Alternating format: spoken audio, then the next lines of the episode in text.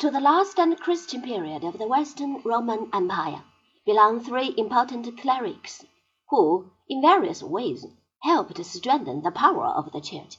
All three were later canonized.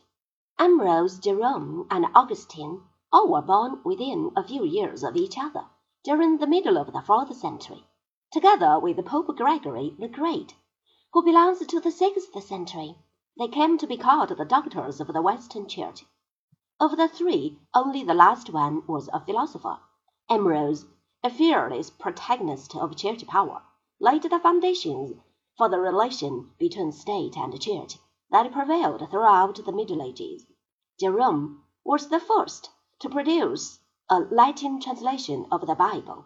Augustine speculated on the theology and metaphysics. The theological framework of Catholicism up till the Reformation is mainly due to him. So are the leading principles of the Reformed religions.